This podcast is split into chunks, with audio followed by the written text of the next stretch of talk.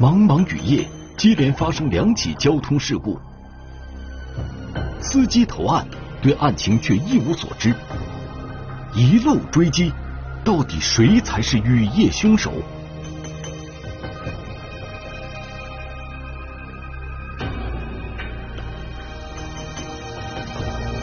雨夜觅真凶，天网栏目即将播出。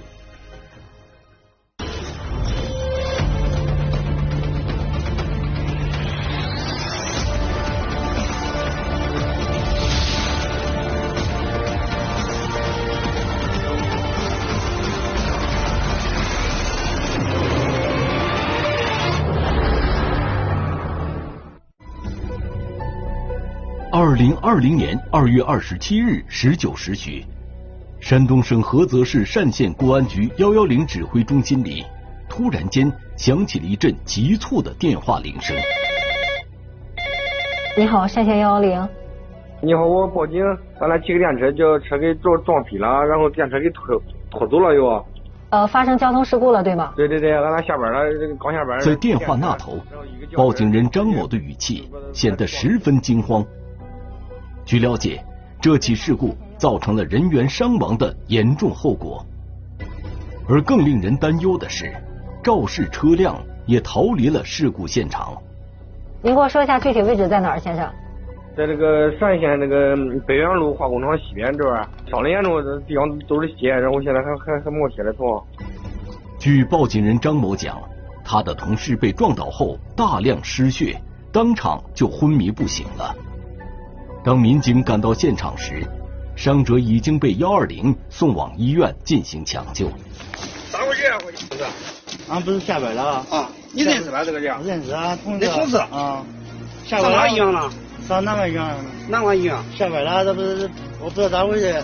那那那谁在前谁在后啊？我这在外来，他在后边，我也是咋回事？在后边来什么？嗯，我们到了现场之后，见到了报警人。当时报警人感觉到非常的。害怕，因为路南侧，有一大片血迹，然后现场也没有别的车辆。据张某回忆，当时他和他的同事下班后结伴回家，各骑一辆电动车，并排行驶在道路的右侧，车速也不是很快。可是突然间，一辆汽车从他俩后面高速驶来，直接撞倒了靠右侧行驶的同事。报警人啊，当时和这个受害人他们两个是并排往前走的，撞击了这个这个受害人之后呀，嗯，也波及到了另外一个人。当时这个人啊，只顾的就是说，当时一慌，也没有看清亮看清楚啊，是这个是个什么车。更令张某惊恐的是，这辆车在肇事之后，不但没有刹车减速，反而加速逃离了事故现场。在逃逸的时候。竟然还拖着被害人的电动车。在这个事故现场勘查，根据现场被撞伤的碎片轨迹以及伤者的血迹方位来看，当时感觉车速很快。夜空中依然下着雨，在雨水的冲刷下，事故现场的各种证据也在飞速的流失。警方争分夺秒的对事故现场进行勘查。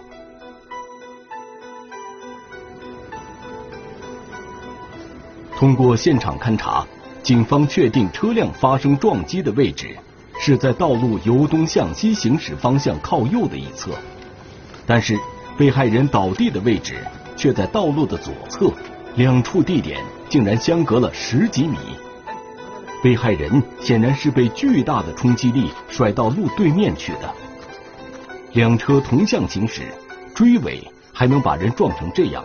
后车必然属于严重超速。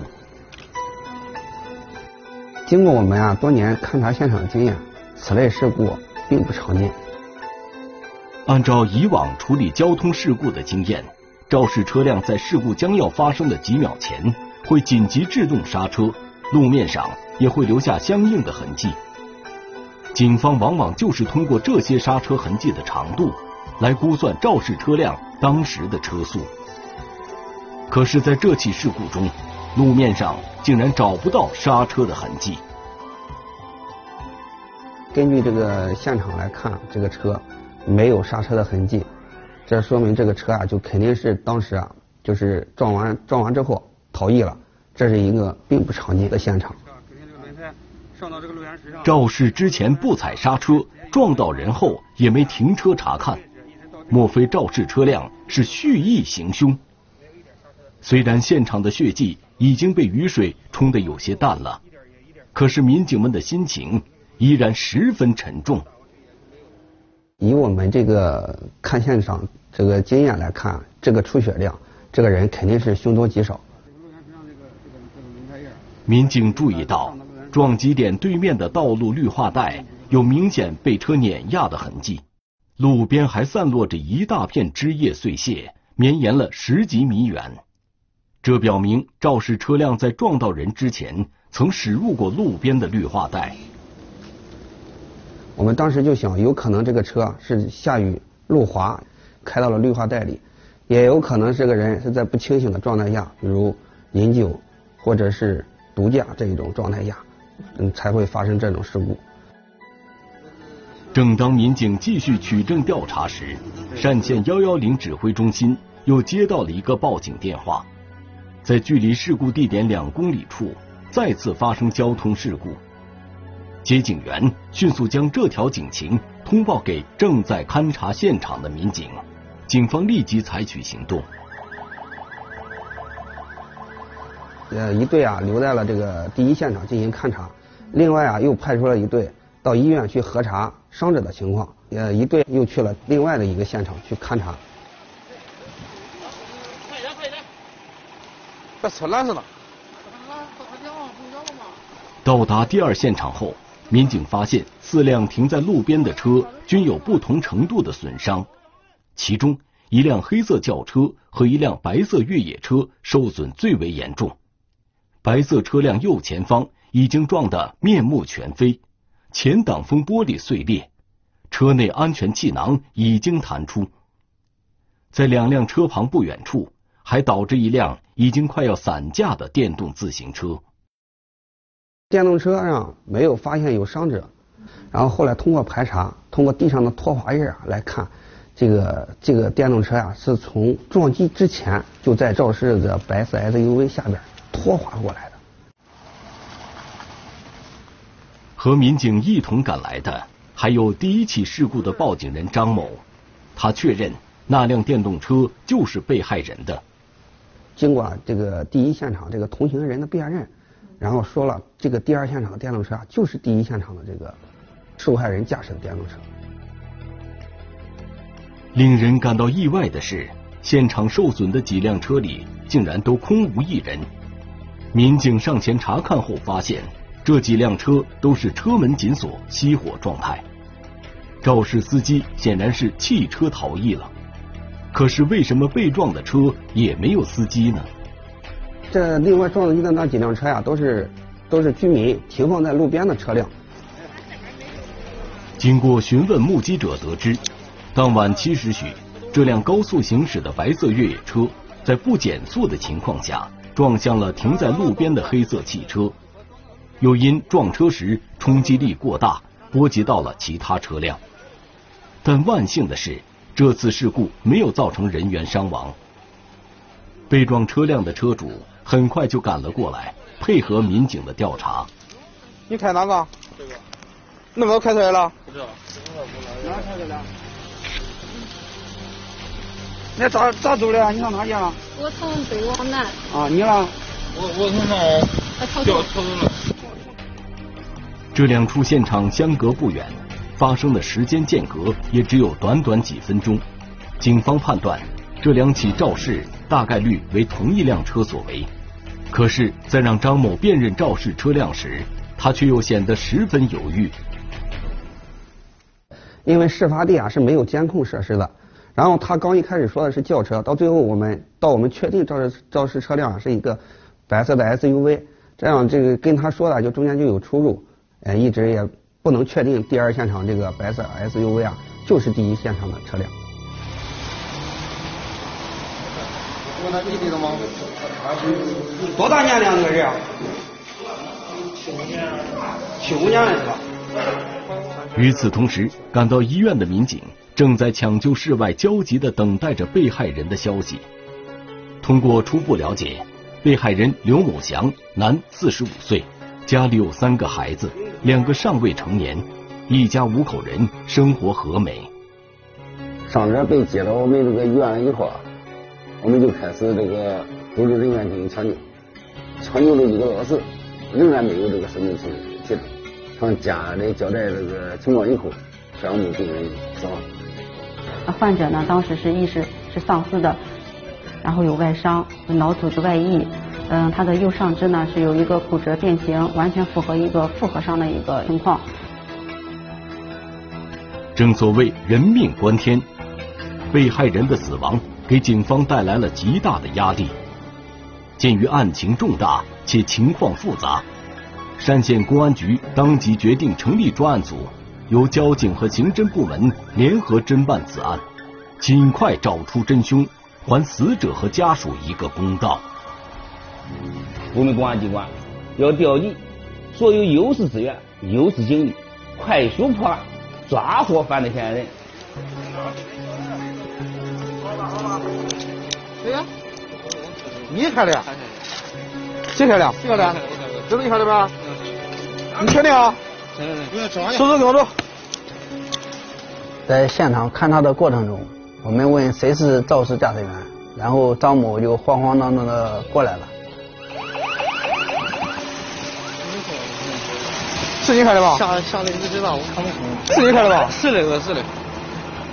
是喝是吧？喝酒了吧？没喝那个。与此同时，在第二现场勘查的民警注意到。白色越野车内装有行车记录仪，他们当即提取了存储卡，交给视频组进行研判。很快，警方发现行车记录仪拍摄到的视频中有重要线索。行车记录仪里面记录的这个东西，是第一现场和第二现场发生的整个过程。视频显示，白色车辆十九时许沿着单县北园路自东向西行驶。从车辆行驶的状态来看。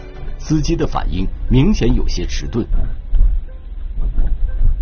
十九时零二分，行车记录仪显示，司机将车停在路边后下了车，随后就传来了一阵呕吐的声音。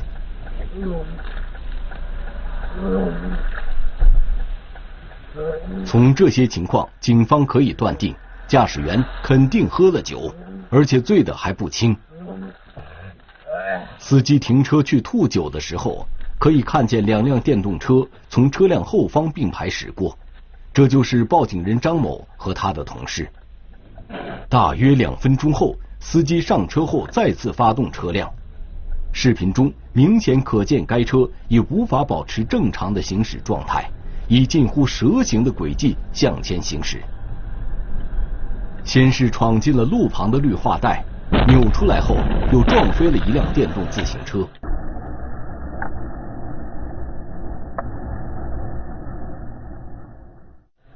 撞击之后，这辆车丝毫没有减速，依然高速向前行驶。期间还可以清楚的听到金属和路面发生摩擦的声音。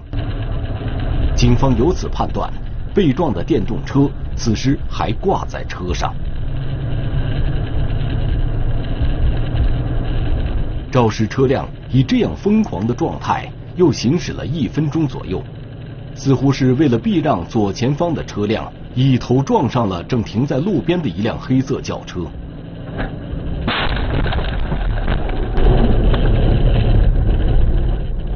我们判定这个第一现场这个和第二现场的肇事车辆就是这一辆白色的 SUV，由此对我们下一步进这个案件进行侦破有了针对性。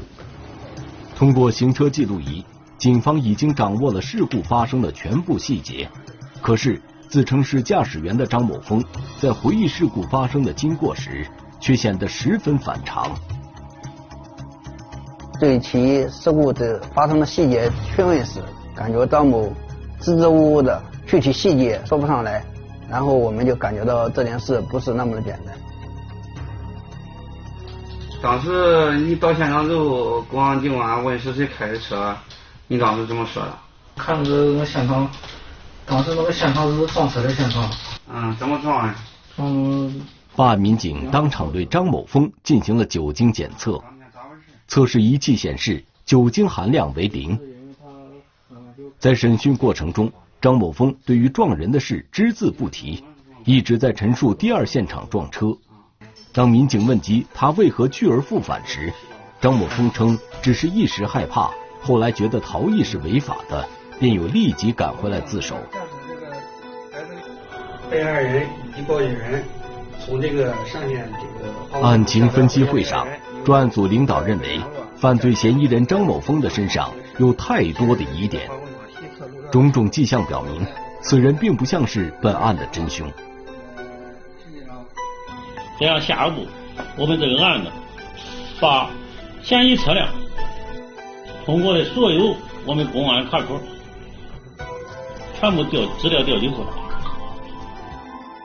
分析他的行驶轨迹和他驾驶人员的情况，通过各种技术手段来确定肇事车辆嫌疑人。经过研讨。办案人员立即展开行动，一方面调集民警确认车主信息，并通过街道监控和行车记录仪排查车辆经常出入的地方；另一方面继续对张某峰进行询问，争取从其身上打开局面。他以后咬定这个事故就是他所为。我们呢，通过做大量的摄像工作，并把相关的证据。结合事故现场勘查的一些情况，都向他出示。通过几次讯问，民警注意到张某峰似乎对这辆车第一次肇事的经过一无所知。他自始至终都以为这辆车只是撞上了一辆停在路边的空车。当警方明确告诉他涉嫌的是一起有人员伤亡的重大交通事故时，张某峰的心理防线顿时崩溃了。俺当时哭的跟下的雨，像那个哭腔那样。说他家两个孩子在家里，在家没人给他照顾，你他一晚上不回去怎么了哩？你说他不就要我顶一晚上了？明天一早他就去自首去，就是那种。我想那就去完了。据张某峰交代，白色越野车司机为陈某，单县来河镇帅楼行政村人。从事电器修理工作，和张某峰是亲戚，平时关系也不错。案发时，张某峰正在家中休息，突然接到陈某电话，说他酒后肇事撞上了一辆空车，请求他帮忙顶包。法律意识淡薄的张某峰，一是觉得事情不太严重，二是碍于亲情面子，就答应了陈某的荒唐要求。我们通过给张某做思想工作。我们也从他那里得到了肇事者陈某的电话，就我们通过打电话，电话呢关机，我们联合辖区派出所对这个陈某的住处进行摸排抓捕。为了不打草惊蛇，办案人员找到派出所民警，确认陈某家的具体门牌号，以便实施抓捕。可让人没想到的是，陈某家中大门紧锁。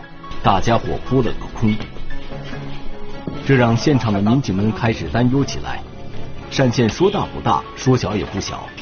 如果陈某刻意躲起来，那将给案件侦破增加难度。更让民警担忧的是，如果陈某借张某峰顶包的这段时间逃离单县，要想将其抓捕归案，无疑是大海捞针。情况开始复杂起来。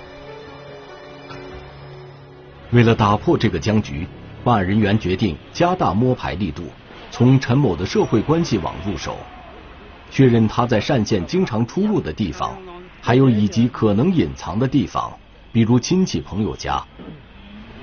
然后长脸，头发头发头发也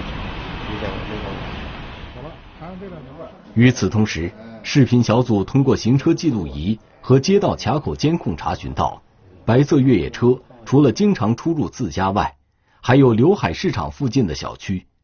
经过确认，陈某的岳父就住在这里。我们通过我们的户籍系统查询其岳父居住的具体位置，我们进一步怀疑陈某有可能在该处进行藏匿。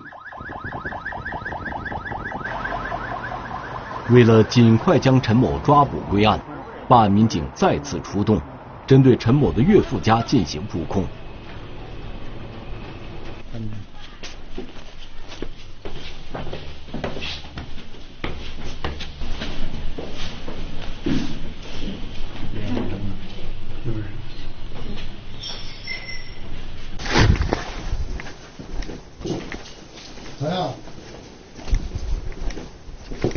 呀！你叫啥名？啊？身份证拿过来。身份证没带。起来，起来，起来，起来。哟，这里也踏实了。嗯，不踏实。起来，起来，起来。你你我我弄好我领了。看清楚。是啊。啊。经过确认，屋内的男子就是陈某。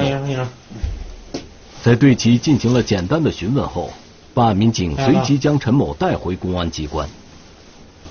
我们在敲门不应的情况下，对其破门而入，发现陈某在床上躺着，房间里全是酒味，而且陈某在床上状态也是酩酊大醉。我们在确定了陈某的状态之后，将其进行抓捕归案。犯罪嫌疑人陈某落网之后，面对警方的讯问，表现的还是比较配合。既承认了自己确实酒后驾车，也承认了找亲戚张某峰来顶包的犯罪事实。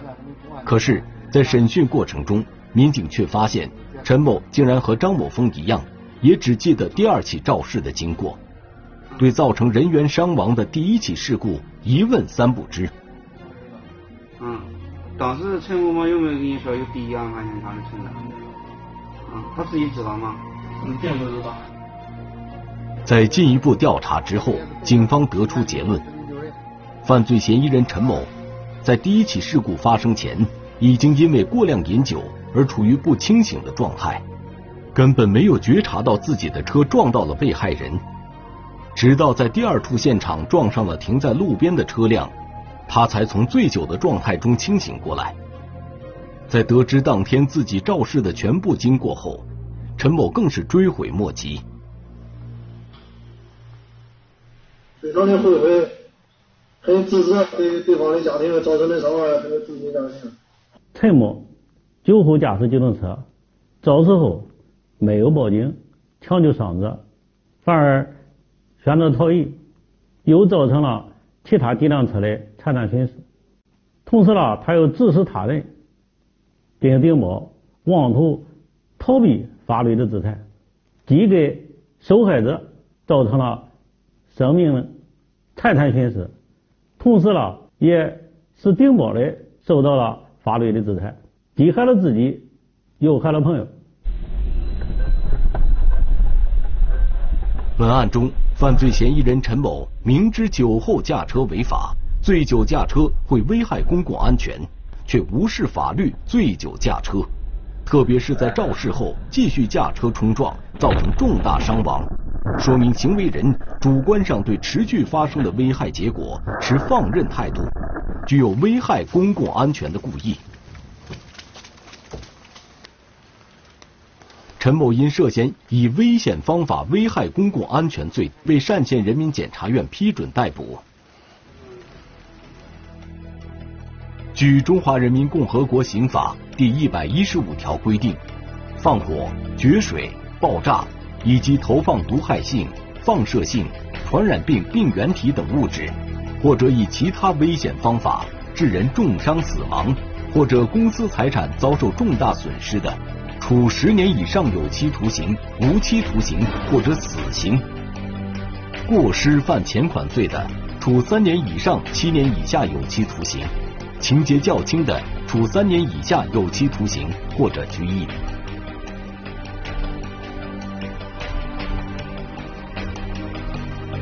案件由警方移交至当地检察机关提起公诉，而本案的另一名嫌疑人张某峰，则因给陈某顶包做伪证，涉嫌包庇罪，也将面临法律的制裁。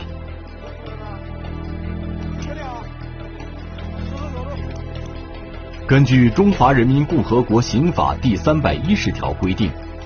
明知是犯罪的人，而为其提供隐藏处所、财物，帮助其逃匿或做假证明包庇的，处三年以下有期徒刑、拘役或者管制；情节严重的，处三年以上十年以下有期徒刑。犯前款罪事前通谋的，以共同犯罪论处。调查表明，饮酒后驾车者会过高的相信自己的驾驶技术，意识不到存在非常大的安全隐患。驾驶人饮酒后，不仅大脑的判断能力和四肢操作能力降低，而且还会引起啊视力下降，极易发生交通事故。所以在此提醒大家：喝酒不开车，开车不喝酒，否则一旦发生交通事故，将追悔莫及。